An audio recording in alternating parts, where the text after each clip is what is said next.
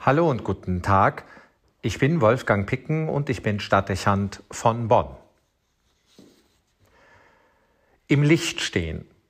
Das ist das Thema der diesjährigen Adventspredigtreihe. Heute verbindet sich das Motto inhaltlich mit dem Gaudete-Sonntag. In kirchlicher Tradition wird so der dritte Adventssonntag genannt, weil sein lateinischer Eröffnungsvers mit diesem Wort beginnt. Gaudete in Domino semper. Diese Zeile ist dem Brief des Apostels Paulus an die Gemeinde von Philippi entnommen. Dort heißt es in der deutschen Übersetzung, Freut euch im Herrn zu jeder Zeit. Noch einmal sage ich euch, freut euch. Wir haben diese Sätze in der Liturgie des Sonntagsgottesdienstes gehört. Die Freude dieses Sonntags findet zunächst ihren Grund darin, dass nun die Hälfte der Adventszeit und damit des Wartens auf die Weihnachtszeit vorüber ist. Eigentlich aber ist der beinahe fordernde Appell des Paulus weit grundsätzlicher zu verstehen. Er stellt uns vor Augen, dass die Freude ein Merkmal unserer christlichen Identität und damit unseres Lebensgefühls sein müsste. Die Freude als eine Grundstimmung unter allem, gleich was kommt und was uns bewegt. Freut euch zu jeder Zeit.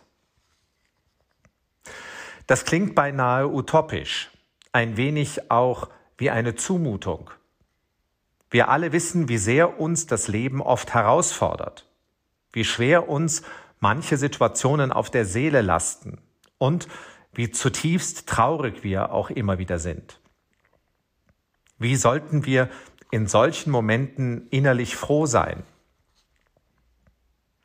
Das mag gerade gegenwärtig gelten.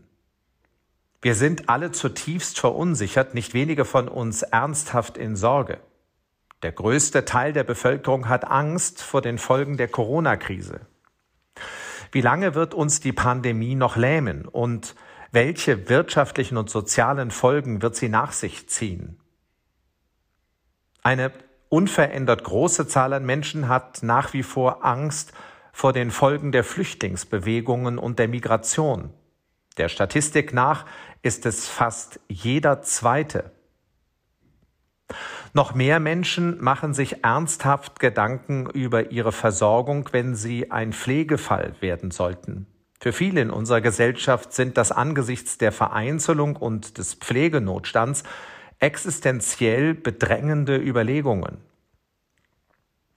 Wenn noch etwas in den Hintergrund getreten wäre, dann noch die unterschwellige Angst großer Bevölkerungsteile, nicht zuletzt vieler in der jungen Generation vor dem Klimawandel und damit vor der Zerstörung der Lebensgrundlagen für die Zukunft.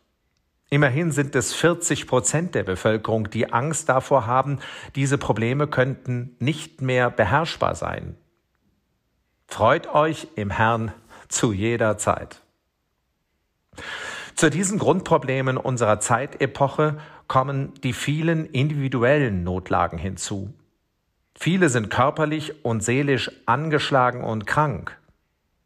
Bundesweit erfüllte mehr als jeder vierte Erwachsene und jedes vierte Kind im Zeitraum dieses Jahres die Kriterien einer psychischen Erkrankung. Zu den häufigsten Krankheitsbildern zählten Angststörungen und Depressionen. Zahllose Mitbürgerinnen und Bürger sind von Scheidung und Trennung betroffen. Die Konsequenzen für die Getrennten, nicht selten auch für das Umfeld und für Kinder, sind gravierend. Erwähnen wollen wir noch die vielen, die über einen Verstorbenen trauern und sich schwer tun, mit dem Verlust zu leben. Wenn wir die zahllosen existenziellen Situationen und bedrängenden Ängste addieren, dann könnte auch die Mehrheit unter uns in irgendeiner Weise davon betroffen sein. Und dennoch die Forderung des Apostels, freut euch im Herrn zu jeder Zeit. Das ist gewagt. Nehmen wir dann noch die kirchliche Lage hinzu, eine Berichterstattung, die immer neue Skandale aufdeckt und in den meisten von uns eine große Fassungslosigkeit erzeugt, dann ist uns, je nach Stimmungslage, mehr nach Wut, nach Fremdschämen oder Katzenjammer als nach Freude an unserem Glauben. Mir kommt, wenn ich das alles zusammen in den Blick nehme, unweigerlich die Erinnerung an einen Buchtitel eines Verwandten in den Sinn. Er lautete Wo nimmt man jetzt das Lachen her? Keine einfache Frage. Das Motto der diesjährigen Adventspredigtreihe Im Licht stehen könnte hier hilfreich sein. Wir können die Freude vielleicht zurückgewinnen, indem wir uns ins Licht stellen, also bewusst aus dem Dunkel heraustreten. Wir können zwar die beschriebenen Realitäten nicht abstreifen, aber es ist möglich, einen Perspektivwechsel vorzunehmen. Heraus aus den Kontexten des Alltags und einer oft als bedrängend empfundenen Enge und hinein in einen Raum, der Weite vermittelt und Aussicht auf etwas Größeres bietet. Der Eintritt aus dem Dunkel, dem Klein-Klein da draußen in das bergende Licht eines kirchlichen Raumes. Hereinkommen und wieder durchatmen können. Das ist eine Empfindung, die viele teilen, die gegenwärtig die Münsterbasilika in Bonn betreten.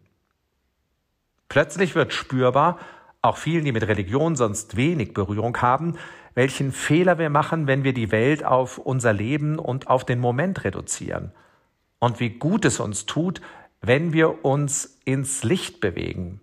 Wenn wir also uns anderen Dimensionen, dem religiösen und dem Transzendenten öffnen. In einem Augenblick wie dem Gottesdienst wird noch etwas anderes im Licht sichtbar. Die Gemeinschaft. Wir stehen nicht allein. Wir teilen Ängste und Sorgen, aber eben auch diese eine große Sehnsucht. Wir alle kommen aus unterschiedlichen Richtungen hierher, aus der Diffusität einer diversen Welt und finden dann hier den Blick in eine Richtung sprechen in einer Sprache und empfinden untereinander eine innere Verbundenheit.